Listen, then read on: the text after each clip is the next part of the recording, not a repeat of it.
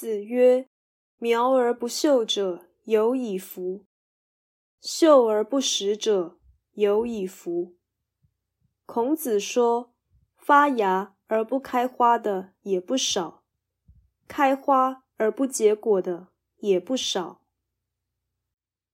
这句话以作物成长为例，呈现一般人常因为为德不足而失败的问题。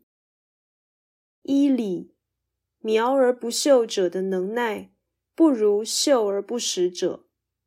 但以道德或感受而言，秀而不实者比苗而不秀者更令人不满。由此可知，人文的观念与科学不同。人需以万物之灵自诩，而不应自我物化。所以，天资越高的人，他的堕落越为可怕。而才性奴钝的人，他的退缩颇为可怜。